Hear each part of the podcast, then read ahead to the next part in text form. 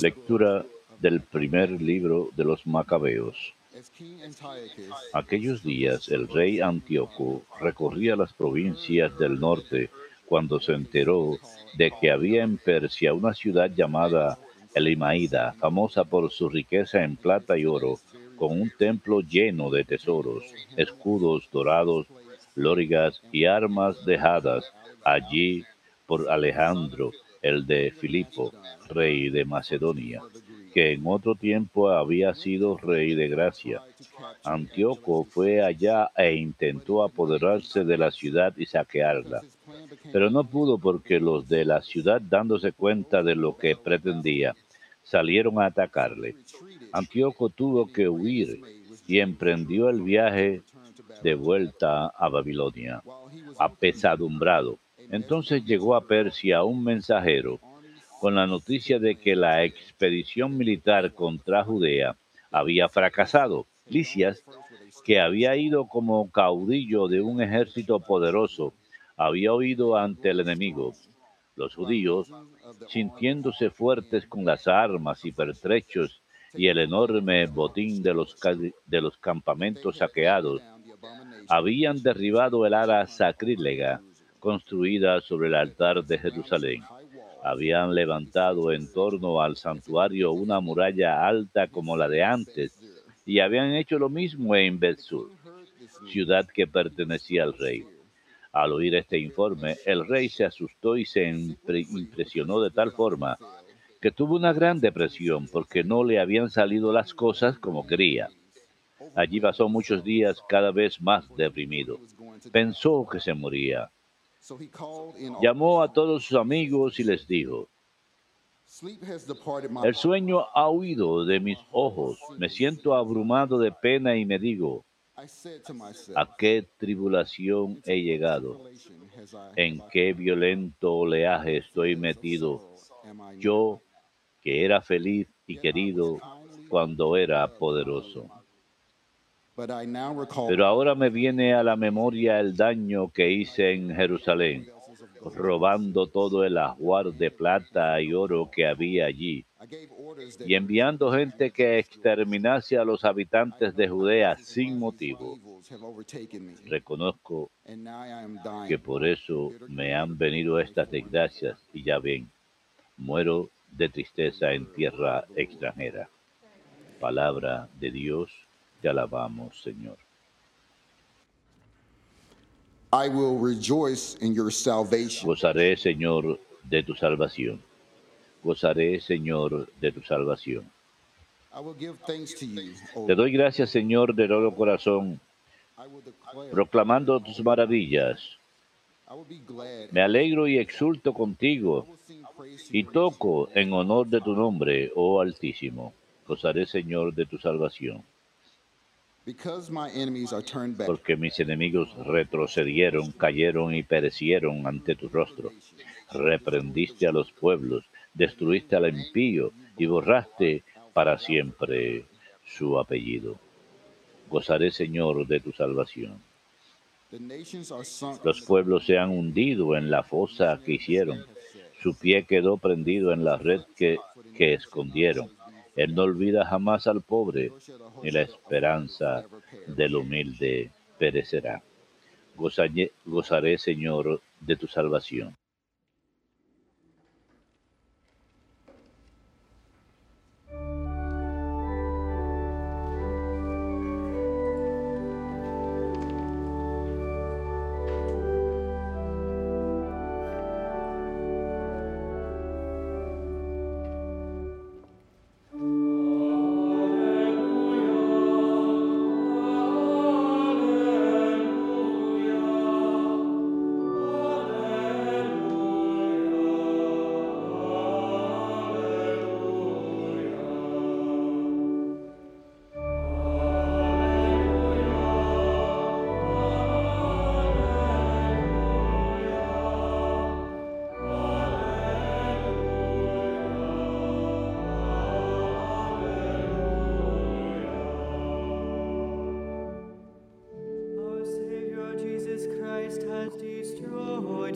Jesucristo nuestro Salvador ha vencido la muerte y ha hecho resplandecer la vida por medio del Evangelio.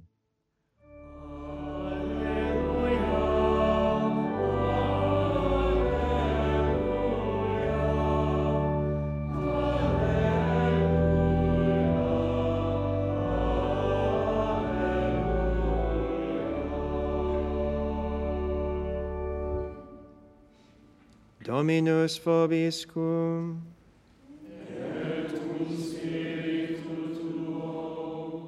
Lectio Sancti Evangelii secundum Lucam.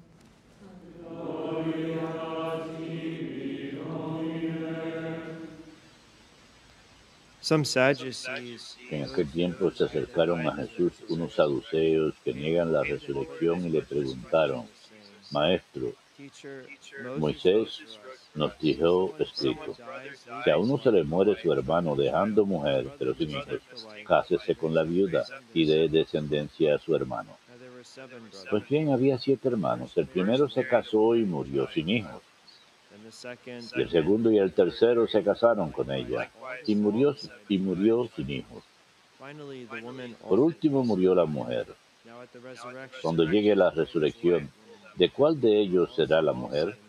Porque los siete han estado casados con ella. Jesús les contestó, en esta vida hombres y mujeres se casan, pero los que sean juzgados dignos de vida, de la vida futura y de la resurrección de entre los muertos, no se casarán, pues ya no pueden morir. Son como ángeles, son hijos de Dios, porque participan en la resurrección. Y que resucitan los muertos. El mismo Moisés lo indica en el episodio de la zarza, cuando llama al Señor Dios de Abraham, Dios de Isaac, Dios de Jacob. No es Dios de muertos, sino de vivos, porque para Él todos están vivos. Intervinieron unos letrados, bien dicho maestro, y no se atrevían a hacerle más preguntas.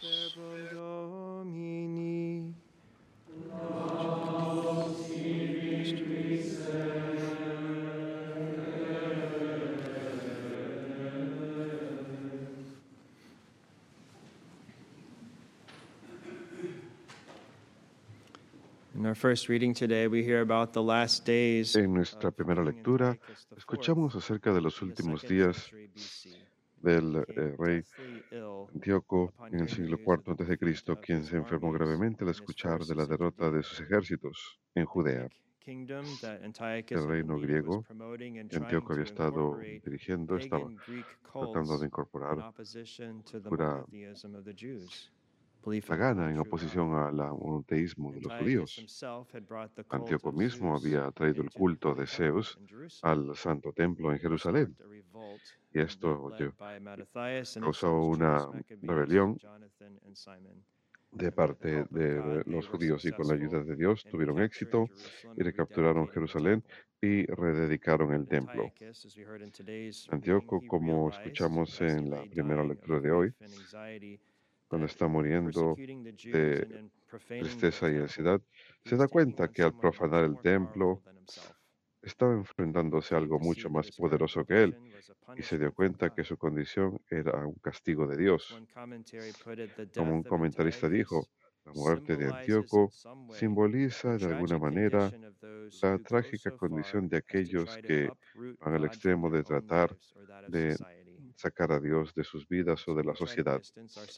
Es cuando tratamos de distanciarnos de Dios o a los demás de Dios o a la sociedad de Dios, vamos a terminar tristísimos, pues nuestra única felicidad está en Dios.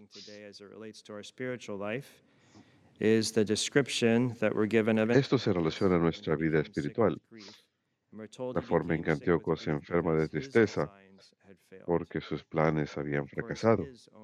Por supuesto, sus propios planes eran pecaminosos, iban en oposición a Dios.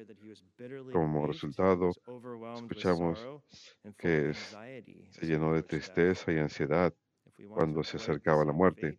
Si queremos evitar el mismo destino, debemos moldear nuestra voluntad según la voluntad de. Dios. De esa way, manera, cuando las cosas things no nos salgan bien, lo cual siempre sucede, las cosas no siempre salen bien, no quedaremos aplastados. Más bien podemos decir, Dios, hágase tu voluntad. Y mientras que no siempre entendemos la voluntad de Dios, Él permite cruces en nuestras vidas y Él saca bien de ellos, sabemos que podemos moldear nuestra voluntad a la de Dios e imitar la voluntad de Cristo. En el Evangelio de hoy, el pasaje de San Lucas, escuchamos acerca de los saduceos que no creen en la resurrección de los muertos. Tratan de burlarse de esa convicción y de tenderle una trampa al Señor, presentándole un caso hipotético de una mujer que se casa con siete hermanos, de quien será esposa ella en la resurrección, le preguntan. El Señor les revela un par de verdades profundas en su respuesta. Primero dice, esta vida, hombres y mujeres se casan, pero en la vida futura, los que sean juzgados dignos de ella y de la resurrección de los muertos, no se casarán ni podrán ya morir, porque serán como los ángeles e hijos de Dios, pues Él los habrá resucitado. Esto no quiere decir que los esposos no, y esposas no se conocerán mutuamente en el mundo por venir. Con la ayuda de Dios estarán reunidos y en el cielo tendremos un amor perfeccionado unos por otros. El Señor dice en su respuesta a los saduceos que en el cielo seremos como los ángeles. Es importante indicar que el Señor dice que seremos como ángeles, no nos convertiremos en ángeles. Los ángeles son espíritus puros. Nosotros estamos compuestos de cuerpo y alma. Nuestros cuerpos se separan del alma en la muerte, pero luego esperamos que nuestros cuerpos resucitados se vuelvan a reunir con nuestras almas en la resurrección. En el cielo seremos como ángeles, o sea, no moriremos. Los ángeles no mueren, pero tampoco se casan ni se procrean. El matrimonio y la procreación son para esta vida en la tierra. Y tercero, vemos la doctrina de la inmortalidad del alma y la resurrección. El Señor se refiere al libro del Éxodo cuando alude a la zarza ardiente. En ese episodio sabemos que el Señor le dice a Moisés, yo soy el Dios de Abraham, Dios de Isaac y el Dios de Jacob. Esto refuta la convicción de los saduceos de que después de la muerte dejamos de existir. Dios se refiere a ellos en el tiempo presente. Dice, soy el Dios de Abraham, Dios de Isaac y Dios de Jacob en el presente. Ellos siguen existiendo. Sus almas son inmortales a pesar de que sus cuerpos murieron. Para Dios están vivos y continúan viviendo porque sus almas son inmortales. Como escuchamos, Dios es Dios de vivos. Y unos cuantos puntos más acerca de la enseñanza de la iglesia, acerca de la resurrección del cuerpo. creemos que todos hemos de resucitar, no solamente los buenos, todos resucitarán. En Juan 5, 29, el Señor dice, llegará la hora en que todos en sus sepulcros escucharán la voz de Dios y saldrán aquellos que hicieron bien y aquellos que han hecho el mal. Así que a pesar que los cuerpos naturalmente se corrompen después de la muerte con el tiempo, no es difícil para Dios, quien es todopoderoso, y quien formó todo de la nada, darnos los mismos cuerpos que tenemos ahora con el mismo material que antes. Nada es imposible para Dios. Y a pesar que nos resucitaremos con los mismos cuerpos que tenemos ahora, su condición será cambiada. Primero que nada, nuestros cuerpos resucitados serán inmortales ya no estarán sujetos a la muerte. Como escuchamos en el libro de Apocalipsis, ya no habrá muerte. Según la enseñanza general de la Iglesia, el cuerpo también se resucitará de manera íntegra, libre de toda distorsión, mala forma y defecto. Santo Tomás de Aquino enseñó que resucitaremos de la en la perfección natural mayor posible, y además de que el cuerpo resucitado será inmortal y totalmente íntegro, los cuerpos que ingresen al cielo con Dios tendrán cuatro cualidades adicionales. La primera es la impasibilidad. El cuerpo ya no sufrirá más dolor o inconveniencia o nada desagradable. Esto, por supuesto, no es el caso para aquellos que terminen separados de Dios para toda la eternidad. Ellos sufrirán enormemente, tanto en cuerpo como en alma. Esas cuatro cualidades que mencionaré ahora solamente son para aquellos que lleguen al cielo. La segunda es brillantez. Es una brillantez capaz de una radiantez mayor que el sol, como el Señor reveló en el monte Tabor en su transfiguración. El Señor también enseñó que el cuerpo brillará como el sol en el reino de su Padre Celestial. en esta brillantez, la Iglesia enseña, es una radiantez reflejada de cuerpo que proviene de la felicidad suprema del alma, la participación en la felicidad del alma, así como el alma participa en la felicidad de Dios. Pero este don de la brillantez no será común para todos en el mismo grado. Todos no todos los cuerpos son iguales not be equally bright or radiant. Están radiantes de la misma forma y San Pablo habló de esto en su primera carta a los Corintios, capítulo 15, cuando dijo, hay una gloria del sol, otra gloria de la luna y otra gloria de las estrellas. Pues una estrella es diferente a la otra en gloria, de la misma forma es con la resurrección de los muertos. La brillantez de nuestras almas dependerá de nuestra unión con Dios, de la medida nuestra caridad cuando moramos en esta vida.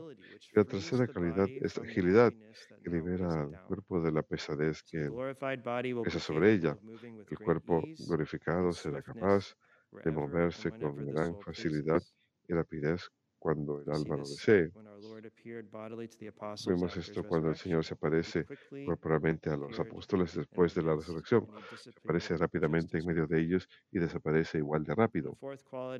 Y la cuarta cualidad del cuerpo glorificado en el cielo se le conoce como sutileza, que perfectamente su somete a nuestros cuerpos al dominio de nuestras almas. Nuestros cuerpos siempre estarán dispuestos a seguir nuestras almas, a diferencia de ahora, cuando siempre tenemos una batalla interior, como cuando San Pablo dice en la carta a los Gálatas, en el deseo de la carne está contra los del espíritu y los del espíritu están contra los de la carne.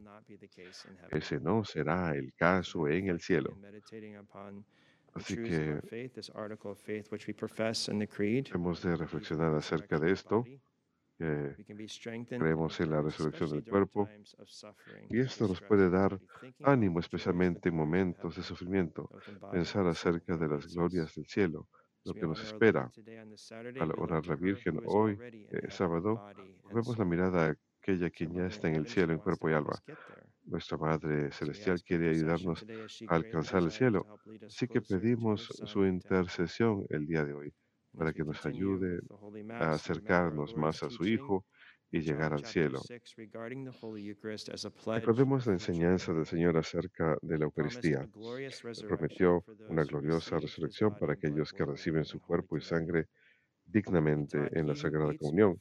Él enseñó, aquel que come de mi carne y bebe de mi sangre tiene vida eterna y yo lo resucitaré en el último día.